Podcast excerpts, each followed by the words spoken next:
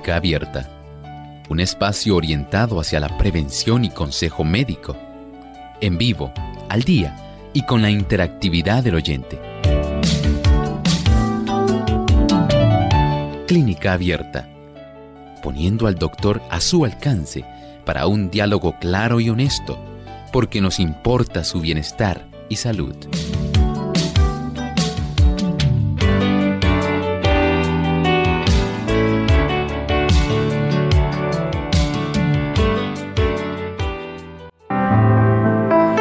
Saludo cordial a nuestros amigos de Clínica Abierta. Qué bueno tenerlos aquí de vuelta otro día más.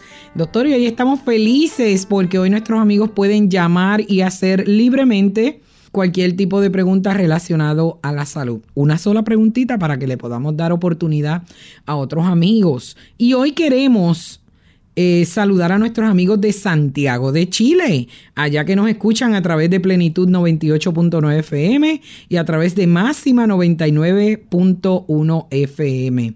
Esta que te acompaña en el día de hoy es tu amiga Saibet Osorio y me acompaña el doctor Elmo Rodríguez. ¿Cómo está, doctor? Muy bien, saludos cordiales, Lore, eh, distinguida Saibet. No se preocupe, me puede decir Lorraine. Ella también es buena gente. Saludamos a Arti López y también a David que están ayudándonos en el menester de la consola y nos ayudan diariamente. Y por supuesto, a cada uno de nuestros amigos que se enlazan a Clínica Abierta. Estamos muy felices de que nos acompañen en este espacio de tiempo. Así mismo es, doctor. Nos sentimos felices y orgullosos de conducir este programa que sabemos que llevamos salud a cada hogar. Doctor, y usted nos tiene hoy un pensamiento especial. ¿Cuál es? El pensamiento dice así. Dios atrae nuestros corazones mediante innumerables pruebas de amor en el cielo y en la tierra. Procura revelársenos mediante la naturaleza, y mediante los más profundos tiernos lazos que el corazón humano puede conocer en la tierra. Y todo ello no representa más que imperfectamente su amor. El Señor trata de que nosotros podamos comprender que somos producto de sus manos. Nosotros hemos salido producto de la mano creadora de Dios. No somos un objeto del azar, de las probabilidades, no somos producto de una gran explosión cósmica, ni de un proceso evolutivo. Nada de eso, muy lejos de la verdad. Somos producto de la mano creadora de un arquitecto e ingeniero divino que tiene para nosotros un propósito, que nos ama, Así como un padre ama a sus hijos y se preocupa por ellos, el Señor nos ama. Y usted tal vez argumente y diga, pero todo el desastre que vemos en el mundo no ha sido provocado por Dios. El Señor está tratando de sacarnos de este desastroso mundo. Él está haciendo todo lo que está a su alcance para restaurar y hacer nuevas todas las cosas el enemigo de las almas, el diablo, Satanás, es el que ha producido todo este daño. Pero el Señor ya en su sabio plan de la salvación ha dispuesto que esto va a finalizar y nos encontramos precisamente rumbo a ese fin. El mundo tal como usted lo conoce muy pronto acabará toda esta miseria, dolor, sufrimiento, enfermedad y muerte, todo finalizará. Eso nos lo dice la escritura. El Señor con antelación de antemano proféticamente nos dio ese conocimiento y nos indica que se encuentra muy cerca, muy cerca de regresar a buscarnos y a hacer otra vez nuevas todas las cosas. Así mismo es, doctor, y pronto queremos irnos con él. Doctor, y queremos decirle a nuestros amigos que nos pueden llamar hoy. Si usted está en Puerto Rico, puede llamarnos libremente al 787-303-0101. Si está en Estados Unidos, puede llamarnos a través del 1 866-920-9765 y si es una llamada internacional la puede hacer a través del 787-282-5990. Doctor, tenemos a nuestro primer amigo Luis de Bayamón, Puerto Rico. Adelante Luis. Dios le bendiga. Sí. Para hacer una pregunta al doctor, eh, eh, yo quisiera hacer un cambio en la dieta porque me, recetaron meformina. Eh, la quinoa la vi en un almacén grande, para no decir el nombre, y dice que tiene carbohidrato. Eh, ¿Yo la puedo usar? Muchas gracias. Sí, la quinoa tiene cierta cantidad de carbohidratos, pero tiene una buenísima cantidad de proteína. Y desde ese punto de vista que podemos considerarlo un carbohidrato complejo porque también tiene su fibra. Usted lo puede utilizar, no va usted a utilizarlo en exceso, en demasía, pero lo puede utilizar, es excelente, le va a ayudar muchísimo. Pues doctor, también tenemos a Gladys de República Dominicana. Muy, muy buenos días. ¿Cómo están ustedes? Bien. Sí, yo quiero preguntarle al doctor, yo cuando me acuesto por la noche, yo me duermo, ¿verdad? Pero entonces ronco demasiado, ronco mucho. Entonces eso es de mucha molestia para mis familiares, porque la hermana mía me dice, contra, tú roncas mucho y no me dejas dormir. Entonces yo quiero saber por qué se origina el ronquido y cuál es la forma de uno corregirse eso. Muchas gracias. Okay. Muchas gracias. Mire, hay varias causas, especialmente vamos a empezar desde la zona de la nariz. Si usted tiene alguna desviación del tabique nasal, si hay agrandamiento de los cornetes dentro de las fosas nasales, ahí tenemos eh, seis cornetes, tres a cada lado. Si hay agrandamiento también de las amígdalas agrandamiento de las adenoides, eh, si hay reflujo que le produzca un grado de inflamación en la zona de la orofaringe, si hay agrandamiento de la úvula, que es la campanita que tenemos, si usted está sobrepeso, todas esas son causas por las cuales las personas pueden roncar. Si usted quiere entonces comenzar a detectar qué es lo que ocurre, vaya primero al especialista de oídos, nariz y garganta, el otorrino laringólogo. Él le ayudará para que usted pueda saber si es que tiene alguna desviación en su tabique, si es que los cornetes eh, nasales están agrandados, si es que hay problemas con sus adenoides, problemas con sus amígdalas, problemas con la úvula, estrechamiento de la orofaringe, ese profesional le va a ayudar para que usted pueda tener el beneficio de reducir y o eliminarlo. Pero también ya sabe que si está sobrepeso o tiene obesidad, tiene que bajar peso. De esta forma podemos entender que es la mejor manera junto con saber si está desarrollando reflujo también para que se reduzca la inflamación en la zona orofaringea. Doctor, y tenemos a Tania de República Dominicana. Adelante, Tania. Sí, buenas. Eh, tengo una pregunta para el doctor. Mi madre tiene 70 años y el nervio ciático de su pierna derecha le duele mucho eh, y le impide caminar de forma normal. Quería saber si el doctor me puede recomendar algo que pueda ayudar a mi madre. ¿Cómo no?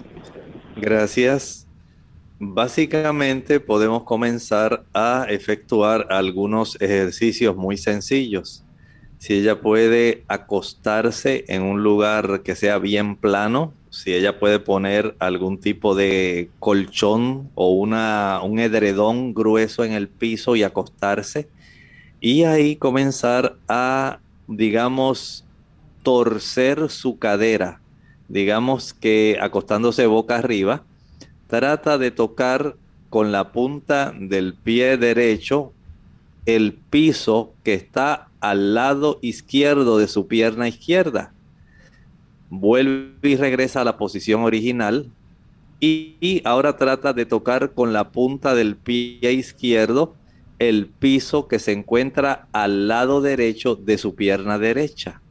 Al torcerse de esta manera comienza a estirar los músculos y las estructuras de la región eh, lumbar sacra.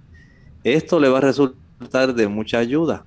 También puede, mientras está acostada, eh, flexionar, doblar la rodilla derecha, abrazarla con sus dos brazos contra su pecho, estira nuevamente su pierna derecha y procede a hacer lo mismo.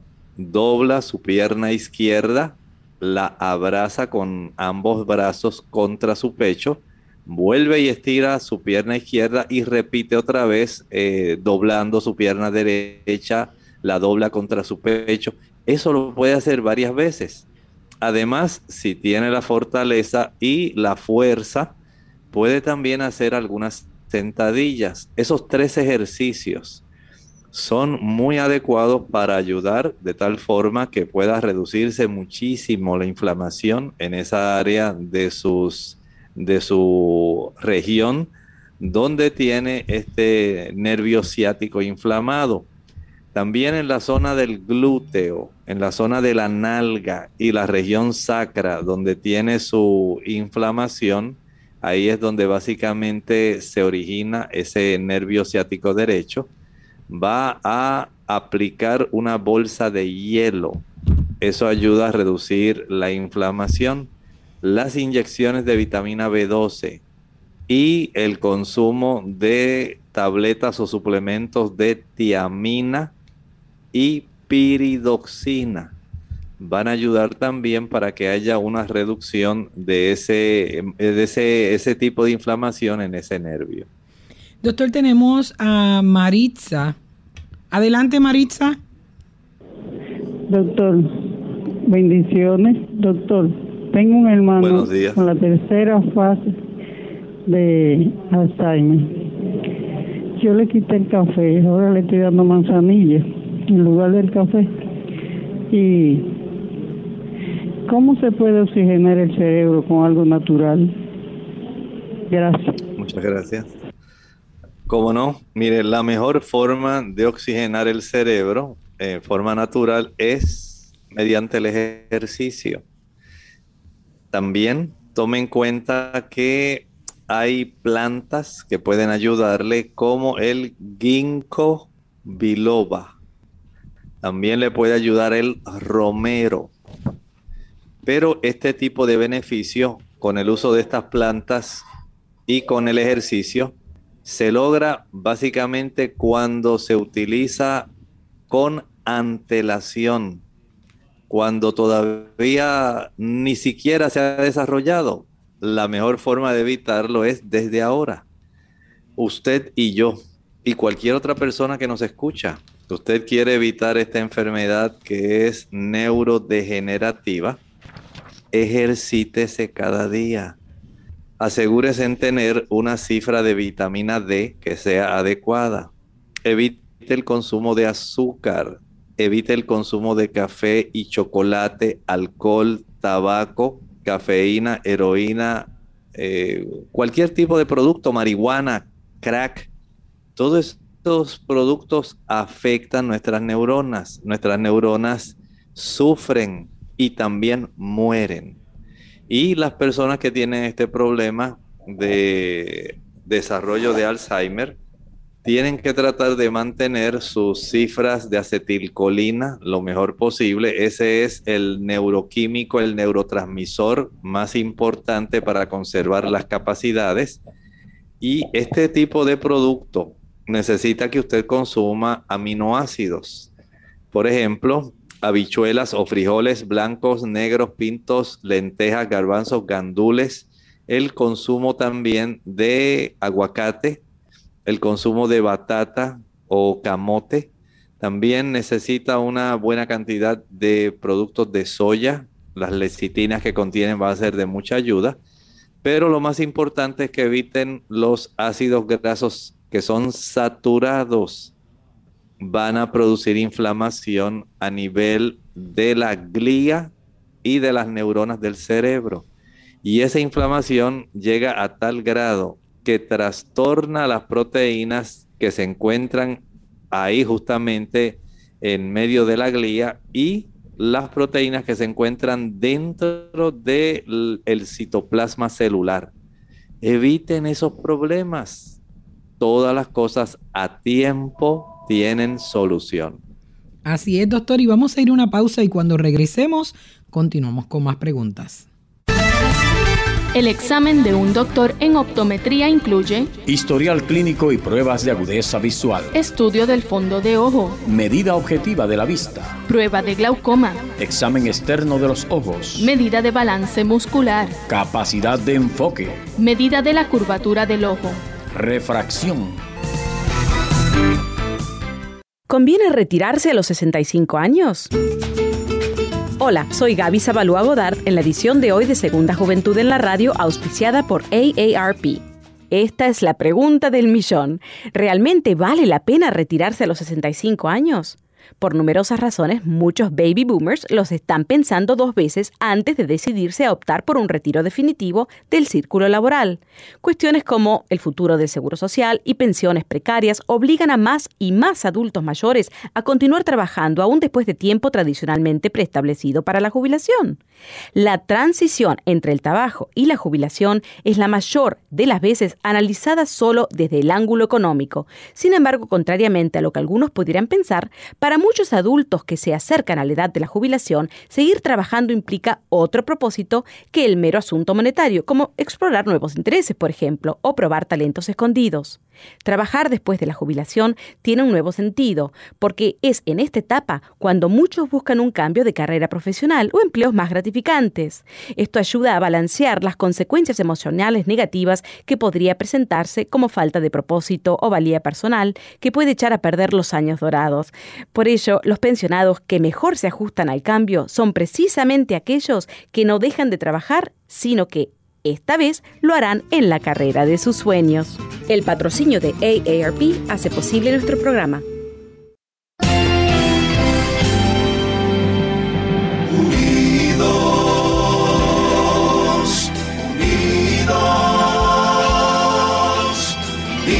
Unidos hacia el cielo, siempre unidos.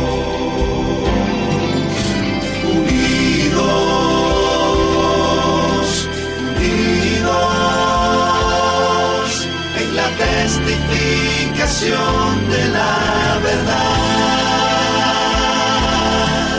en la testificación de la verdad.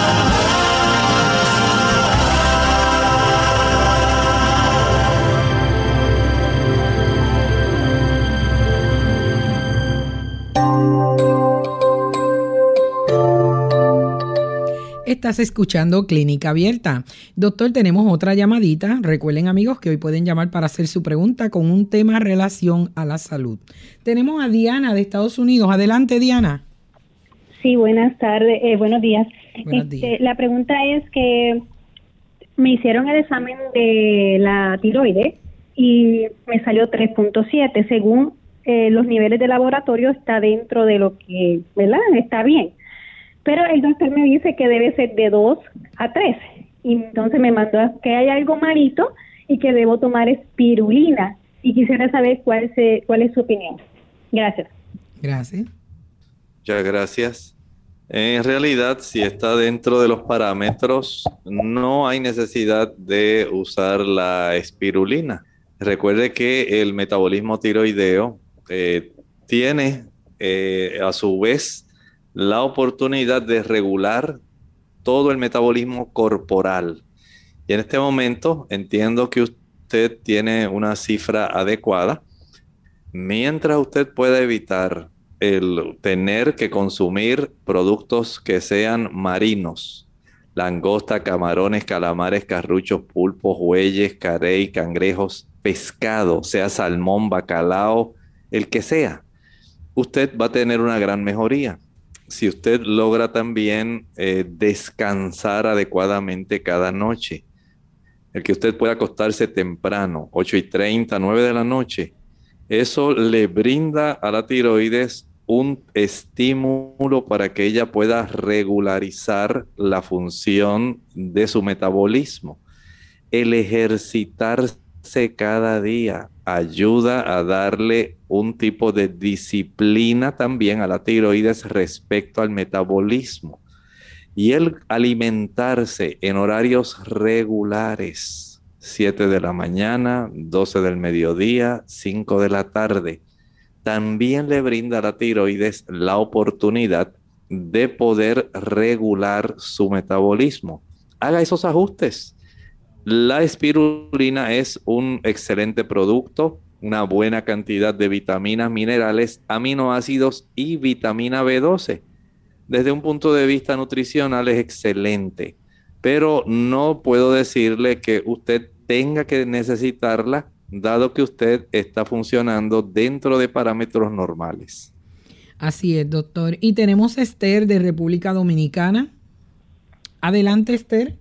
Buenos días, muchas felicidades. Al doctor es la primera vez que llama al programa, pero tengo más de siete años escuchándole y son muchos los beneficios que he recibido. Muchas gracias, doctor. Que el Señor le siga bendiciendo en su sabiduría para seguir escuchando su consejo. Y mi pregunta es la siguiente.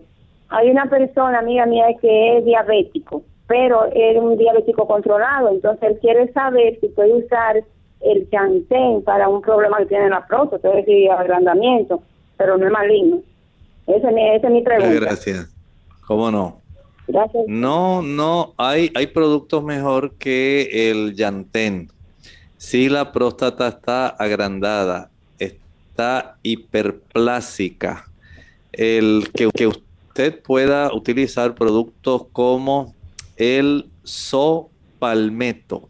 Ese producto, eh, que su nombre botánico es Serenoa cerulata o Serenoa repens.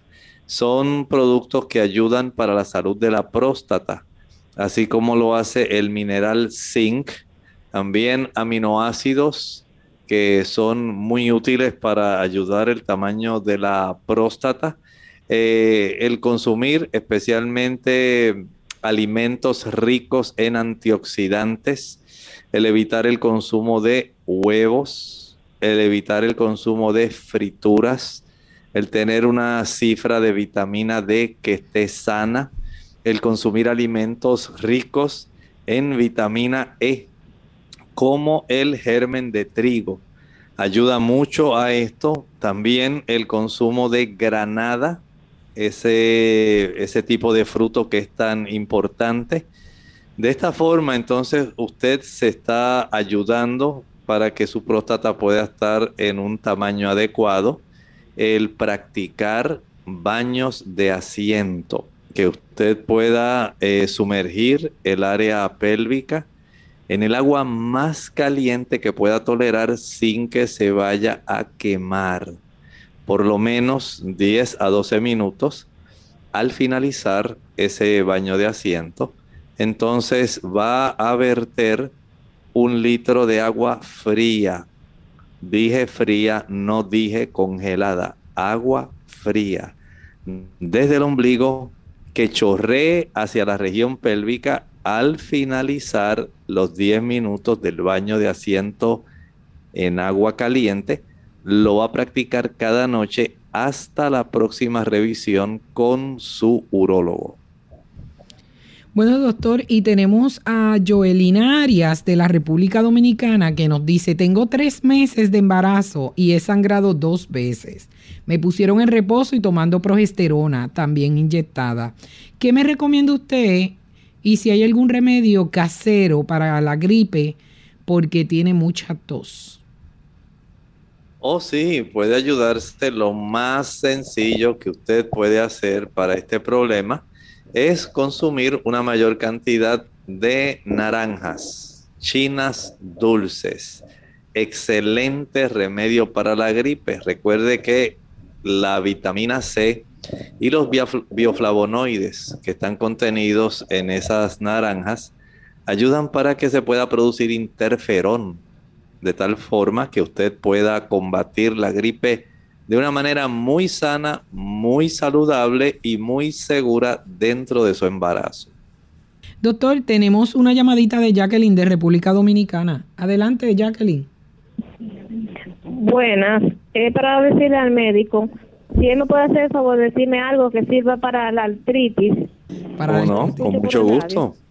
Vamos primero a eliminar el uso de aquellos ácidos grasos que son saturados. Leche, mantequilla, queso, carne y huevo. ¿Por qué? Porque los ácidos grasos que están predominantemente en esos productos de origen animal son el ácido araquidónico, que influye mucho. Este ácido araquidónico facilita el que se produzcan eicosanoides que facilitan a su vez el desarrollo de prostaglandina E2, que es una prostaglandina inflamatoria, que va a facilitar una atracción de células blancas hacia la zona de sus articulaciones que a su vez van a producir un gran dolor, rigidez y degeneración, deterioro. Mientras usted no deje de usar ese, ese tipo de productos, no va a mejorar, va a seguir igual. Lo mismo le va a causar el uso del azúcar. Jugos, maltas, refrescos, bombones, helados, paletas, bizcochos, galletas, flanes, chocolates, brazos gitanos, tembleque y habichuelas dulces todos ellos van a desarrollar proceso inflamatorio que atrae estas células inmunológicas que han sido trastornadas para que ataquen su mismo sistema articular, deteriorando sus articulaciones. Así que si usted en realidad desea tratarse la artritis, empiece por esta área. En segundo lugar, hay plantas que ayudan, por ejemplo, a bajar la inflamación pero una cosa es bajar la inflamación y otra cosa es que ya se evite el daño o se revierta el daño degenerativo que se ha producido. Por ejemplo, la curcumina ayuda a reducir la inflamación, pero no revierte el daño. Hay otras plantas como el arpagofito, se le conoce como garra del diablo, devil's claw este producto es excelente. También la alfalfa ayuda para reducir, nutrir más esas áreas articulares. El metilsulfonilmetano, que también se le conoce como MSM, la glucosamina vegetariana. Pero esos productos que estoy mencionando de nada sirven si usted continúa consumiendo azúcar y ácidos grasos saturados que provengan de la leche, mantequilla, queso, carne, sea blanca o sea roja, y huevos. Pues doctor, vamos a ir una pausa y cuando regresemos le decimos a nuestros amigos que pueden seguir llamando para hacer una pregunta relacionada a algún tema de la salud. La caída del cabello. Hola, les habla Gaby Zabalúa Godard en la edición de hoy de Segunda Juventud en la Radio, auspiciada por AARP.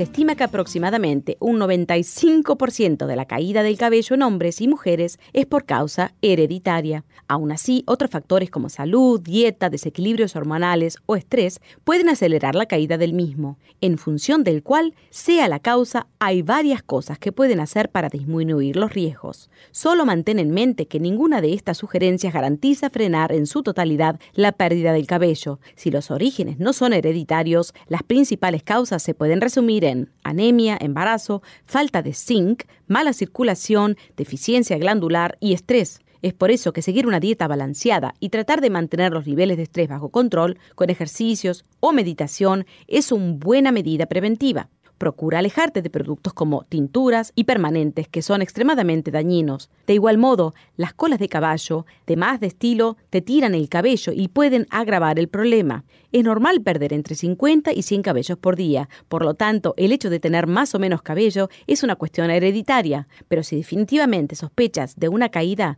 contacta a tu médico. Existen algunos medicamentos que se utilizan para evitar su caída. El patrocinio de AARP hace posible nuestro programa. Para más información visite aarpsegundajuventud.org.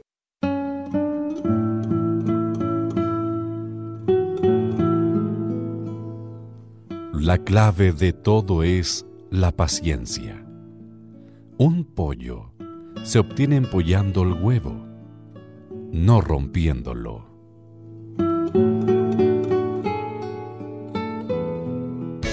Unidos con un propósito, tu bienestar y salud. Es el momento de hacer tu pregunta llamando al 787-303-0101 para Puerto Rico, Estados Unidos 1866-920-9765 y llamadas internacionales al 787-763-7100 o al 787-282-5990. Clínica Abierta trabajando para ti. Clínica Abierta. Qué bueno amigos que están en sintonía con nosotros en Clínica Abierta. Le pedimos que continúen haciendo su llamada para que pueda el doctor Elmo Rodríguez contestarle. Doctor, tenemos a Mercedita de Estados Unidos. Adelante. Sí, buenos días. Buenos días, doctor. Eh, yo le estoy llamando porque tengo, eh, me dijeron que era un ganglión, algo que me, salió en la muñeca, del lado adentro en, de la muñeca, eh, parece como un huesito. no sé si es un quiste, pero me duele bastante, no puedo casi mover el dedo, el pulgar y me dificulta para todos los movimientos, casi no duermo con este dolor y quisiera saber qué usted me recomienda. ¿Cómo no? La aparición de esta formación, un ganglión, es sumamente compresiva y sí, produce bastante molestia y dolor, además del abultamiento. Hasta ahora, el único remedio que he visto para eso, número uno, es la aspiración. El cirujano introduce una aguja que succiona un tipo de gelatina que es lo que compone en realidad este ganglión, para que se reduzca y evite el problema.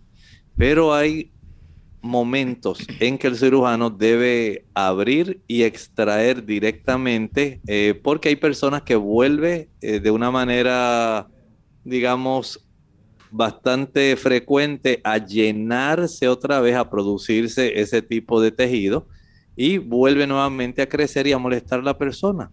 Así que en muchas ocasiones, después de un proceso de aspiración de ese tipo de eh, tejido, entonces si vuelve la aparición, sería ya una cirugía. Pues doctor, tenemos a un anónimo de Guainabo. Adelante, anónimo. Sí, buen día. Mm, quería verificar si mi, mi PTH salió en 97 y el range es de 9 a 73 ¿Qué debo hacer?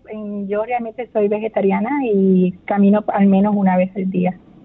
Perdone, no se retire, no se retire. No alcancé a escuchar qué era lo que le había salido alto. El PTH, el Intac PTH. Ah, ¿cuánto le salió? Si me hace el favor otra vez. 97. 97. Puede verificar bien porque no como que no no cuadra más o menos, este, mire el parámetro que dice ahí el laboratorio, el estudio, al lado de la cifra que reportó. Vea qué parámetro le dan ellos, si me hace el favor. De 9 a 73. A 73 y ella sacó 97. Sí, sí. Bueno, cómo no. Muchas gracias. Este, en este tipo de situación, lo recomendable es que pueda estar entonces ya en un tratamiento con el endocrinólogo. Hay que revisar para que todo esto pueda estar adecuadamente. No es conveniente tenerlo en esas cifras que están más elevadas de lo que normalmente debe ocurrir. Pues doctor, tenemos a Alberto, Alberto de Toalta, Puerto Rico. Adelante, Alberto. Buenos días, saludos. Eh, ¿Qué recomendación me da para el Parkinson? Hello. ¿Sí? No le escuchamos, Alberto. Es que fue muy rápido, Alberto. Dilo más suave. Sí, eh, ¿qué recomendación tiene para el Parkinson? Ah, ¿O no? Muchas gracias. Alberto, el Parkinson es una enfermedad neurodegenerativa y cuando comienza a deteriorarse el núcleo, digamos, es el núcleo estriado y la sustancia negra.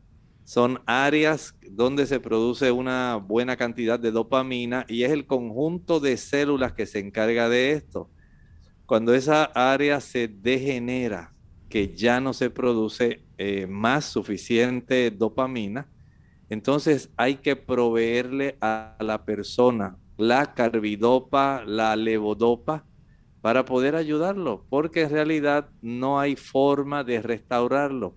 Si ya le hicieron, por ejemplo, una tomografía computarizada, si le practicaron imágenes de resonancia magnética y ha salido que hay degeneración especialmente en los núcleos basales, no tenemos forma de revertir el que esas, uh, esos, esas neuronas acumuladas en esos núcleos vuelvan nuevamente a tener su función normal. Desde ese ángulo, al igual que ocurre con el Alzheimer, es bien, bien importante que las personas comprendan que el mantener una buena circulación en nuestro cerebro, evitar el desarrollo de una condición que se llama enfermedad de los pequeños vasos de las arterias perforantes, de las arterias pequeñas que son las que llevan los nutrimentos a esos núcleos de la base del cerebro.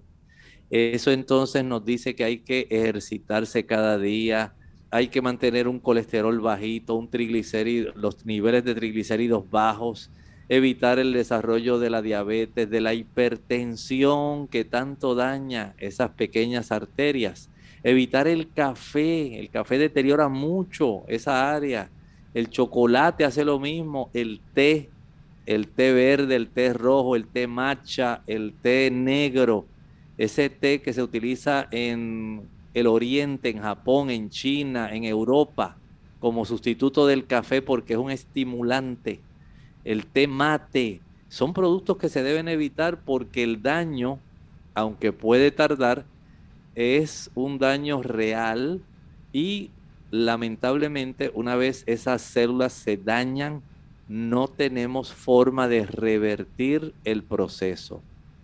Doctor, y tenemos a Nelly de Aguadilla, Puerto Rico. Adelante, Nelly. Sí, Dios me los bendiga. Eh, la pregunta para el doctor es, a ver si me puede aclarar eh, eh, acerca de la opinión del doctor acerca del CDS que esté pues una persona que lo haya preparado y que lo que esté bien preparado cuán seguro es para una persona de 72 años eh, pues la persona está saludable y, se cuida bastante todo lo, las reglas que ha puesto de salud Nelly, disculpe la interrupción. Es que no alcancé a escuchar cuál es el té que usted me habló. El, el CDS. DS. ¿Cómo se usa y si es seguro para una persona de 72 años?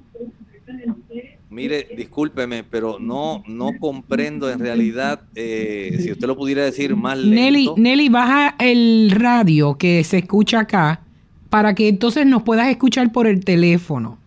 El uso del CDS, CDS, creo que es cloruro de sodio, que lo están usando bastante mucha gente para evitar el coronavirus. Y si una persona de 72 lo puede usar, eh, no, no tienen ninguna clase de enfermedades ni nada. Sí, gracias. Mire, este tipo de producto ha resultado bastante controversial. Hay una cantidad de personas que eh, al ver esta información en las redes lo están recomendando. Personalmente yo no he visto que haya un beneficio real. No he conocido personas que lo han usado y aún así han contraído el COVID. Así que no entiendo que esto eh, sea lo, la clave para protegerse adecuadamente. Hemos enfatizado eh, aquí en Clínica Abierta cómo tenemos una gran herramienta, un cúmulo de herramientas. Tenemos un, un gran sistema que puede ser de mucha ayuda. Número uno, evite aquellos productos que van a reducir la capacidad de su sistema inmunológico. Por eso hacemos énfasis en dejar el azúcar. El azúcar imposibilita la velocidad adecuada de las células blancas en llegar para combatir el virus. Número dos, evite también los productos que son ricos en ácidos grasos saturados. Los ácidos grasos saturados reducen la capacidad defensiva de nuestras células blancas, estimulan el proceso inflamatorio y esto reduce muchísimo la capacidad de nuestro cuerpo poder salir hacia adelante. También en lugar de estos ácidos grasos saturados, prefiera el uso de los omega 3. Estos tienen poder para ayudar y proteger y nuestras células blancas lo van a agradecer.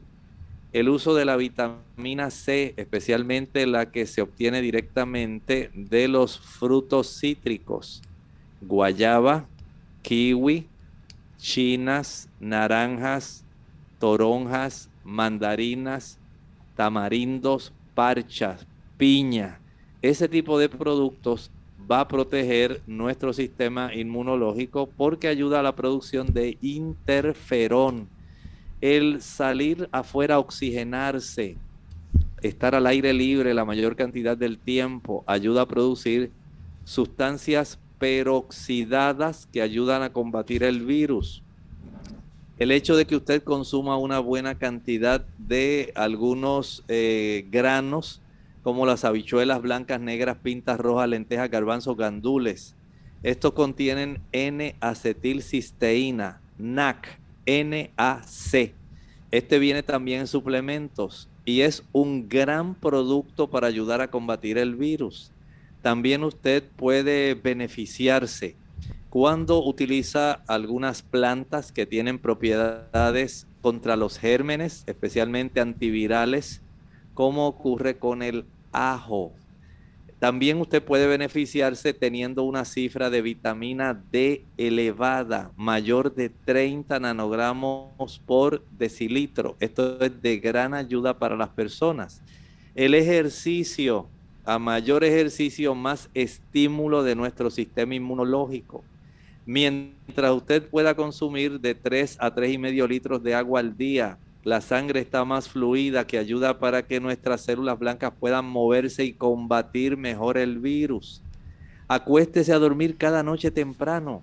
El dormir cada noche temprano estimula nuestro sistema inmunológico e impide que se debilite. También es necesario que usted se bañe con agua fría si está a su alcance. Si esa persona tiene 72 años, comience bañándose con agua caliente, alternando con agua fría. Agua caliente, agua fría, agua caliente, agua fría. Cuando ya logre una mayor fortaleza en su piel, en su condición, bañarse con agua fría es excelente. También puede sumergir los pies en el agua más caliente que pueda, hasta la profundidad del tobillo. Esto ayuda para que el cuerpo aumente la cantidad de células blancas y usted esté mejor protegido. Vea cuántas cosas que funcionan están a su alcance.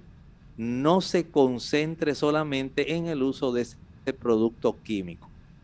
Doctor, y tenemos a Juan Carlos de República Dominicana. Adelante, Juan Carlos. Sí, Juan Carlos, ¿nos escucha? Pues tenemos a Olive, Olivero de República Dominicana. Adelante, Olivero. Buenos días, doctor que el Señor me le bendiga. Gracias. Mi pregunta, mi pregunta es, doctor, que yo a veces estoy eh, parado, sentado como sea, y cuando viro la cabeza así de, de un repente o a la izquierda o a la derecha, como que el nervio que va aquí atrás en el cerebelo, ahí atrás, donde va eh, la masa cefálica, pero parte atrás, como que me da un jalón el nervio que pasa por ahí atrás, no sé a qué se debe eso, doctor. Yo quiero saber cómo se puede aliviar eso. Si usted me dé la idea, qué hacer. Gracias, Dios me le bendiga. ¿Cómo no? Le escucho por la radio. En esa área es más frecuente tener contracturas. Hay, eh, digamos, contracturas musculares que son muy frecuentes también tenemos ligamentos. Hay muchos ligamentos en esa área del cuello, al igual que en toda la espalda. pero en la zona cervical más y tenemos eh, una buena cantidad de músculos que componen nuestra cintura escapular, que es muy importante para nuestros movimientos que tienen que ver con el cuello. Eh, practíquese una radiografía del cuello anteroposterior y lateral. Pudiera haber algunas formaciones como espolones, pero también pudiera haber un enderezamiento de la curvatura de la zona de la región cervical, de esa espina dorsal cervical, y esto pudiera revelarnos que si hay abundante espasmo, contracturas musculares. Aplíquese un tipo de compresa caliente. La compresa caliente relaja las fibras musculares. Si esto lo puede alternar con una compresa fría, la compresa fría reduce la inflamación y el dolor. Regresa nuevamente al uso de la compresa caliente que relaja las fibras musculares. Nuevamente aplica la compresa fría que reduce la inflamación y el dolor. Al, al, alternar en realidad este tipo de cambios de temperatura, el beneficio es mayor. Pero hágase una radiografía de cuello, a ver qué tan saludable están las estructuras de su cuello. Doctor, y tenemos a Ana de San Juan, Puerto Rico. Adelante, Ana. Sí, doctor, esto, yo quería preguntarle sobre la, usted me dijo la otra vez que tomara complejo de vitamina B12. Ahora, esto, yo quiero saber si tengo que, tiene que ser X cantidad de, miligramos. A ver si usted me dice para entonces proceder a comprarla. Gracias. Muchas gracias. Mire, la vitamina B12, la más efectiva es la sublingual. Después de la inyectada, la más efectiva es la sublingual. Y esta sublingual, dependiendo de la condición de la persona, Generalmente la dosis que más se utiliza es la de mil microgramos. Mil microgramos no tiene que utilizarse diariamente porque este tipo de vitamina se requiere en pequeñas cantidades y a la misma vez es soluble en agua. El exceso de esta vitamina va a ser descartado en la orina. Por lo tanto, solamente hay que ajustar dosis de acuerdo a la condición de la persona. En ocasiones puede ser necesaria la de 500 microgramos. En otras ocasiones puede usarse cantidades mayores. Pero todo ello, al igual que los medicamentos, se ajusta a la necesidad, a la condición de la persona. Doctor, y tenemos a Neida de República Dominicana. Adelante, Neida.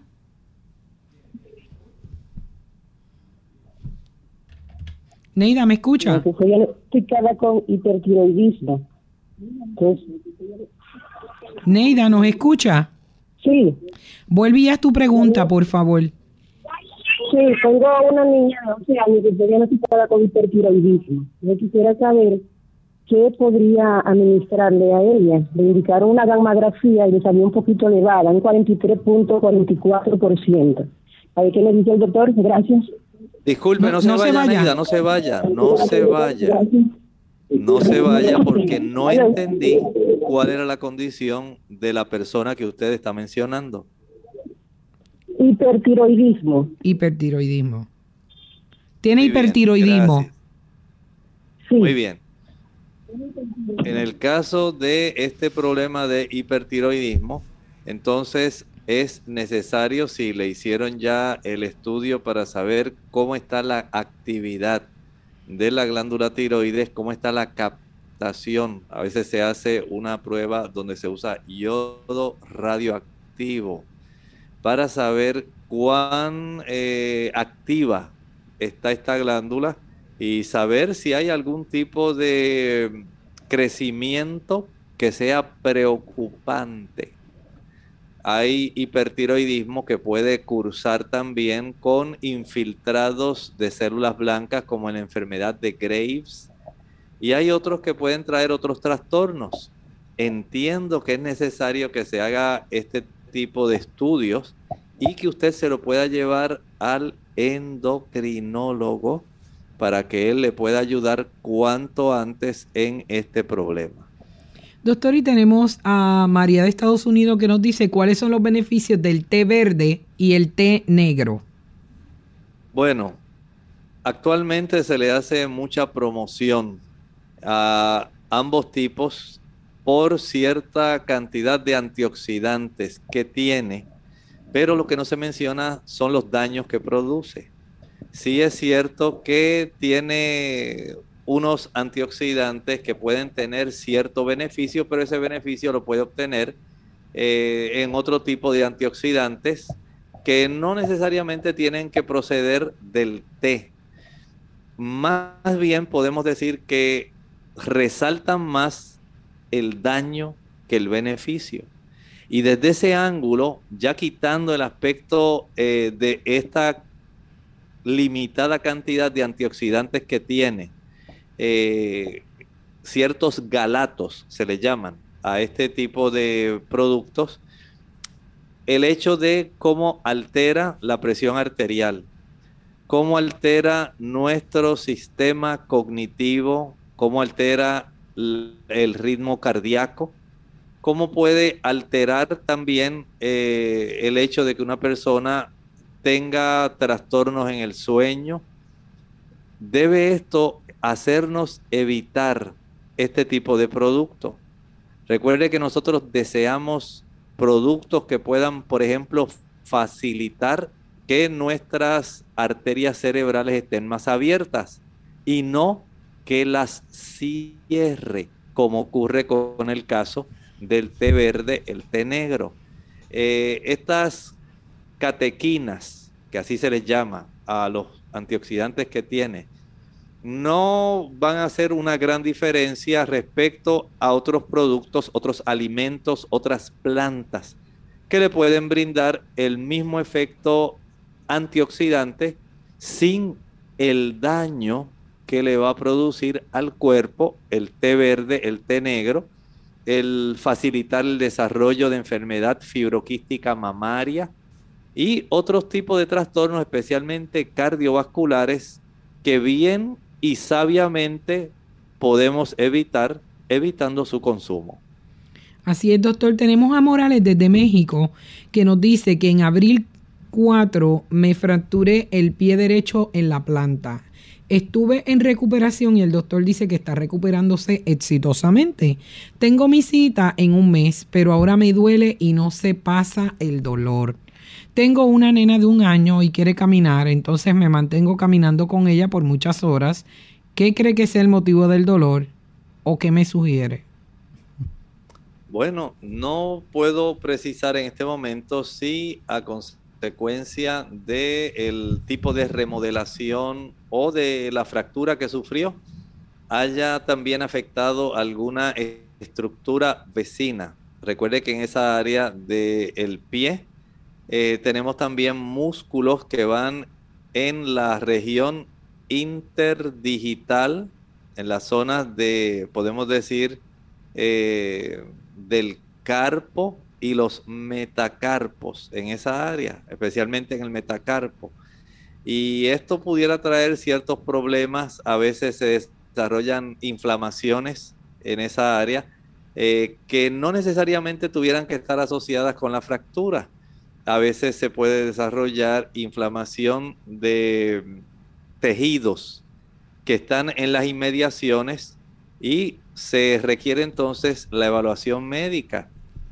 Por ahora, en lo que usted va al médico, sumerja su pie en agua caliente, lo más caliente que pueda sin que se vaya a quemar su pie y tenga al lado otra cubeta, otro balde, otro envase donde usted pueda sumergir su pie en agua fría con hielo.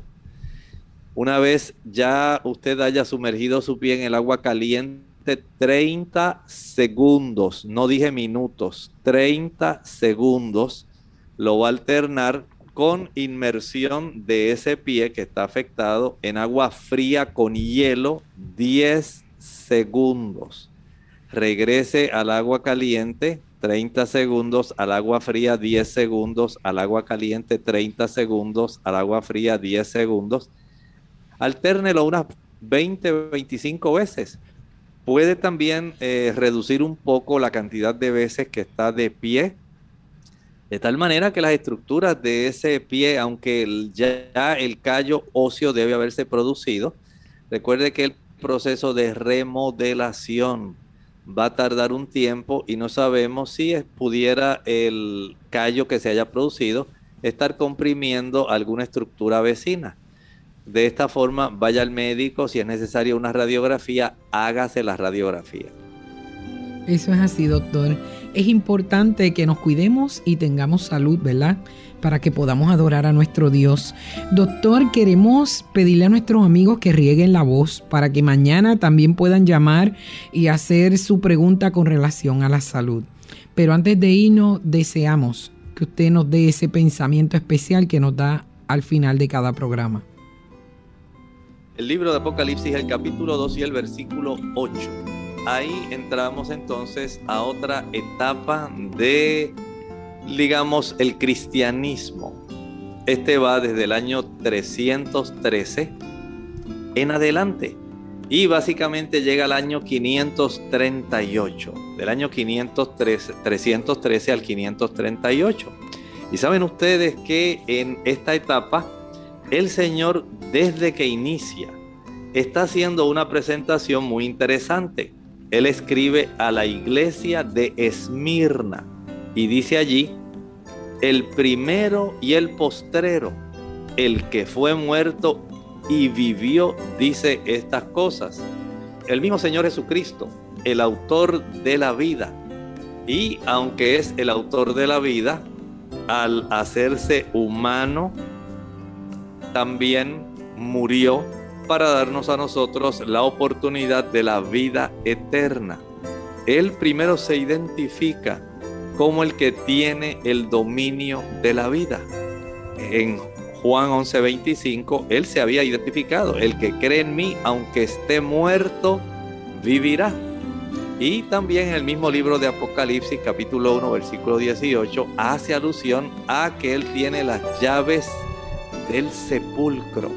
Así que el mensaje que va a dirigir a esta iglesia tiene mucho que ver con recordar el hecho de que Él tiene el dominio de la vida. ¿Cuál mensaje será?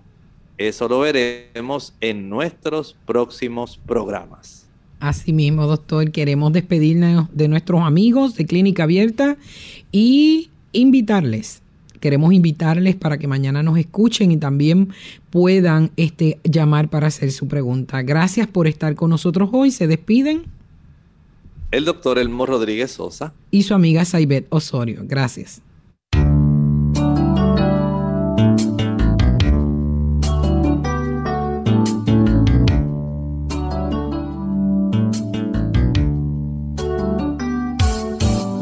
Clínica Abierta no es nuestra intención sustituir el diagnóstico médico.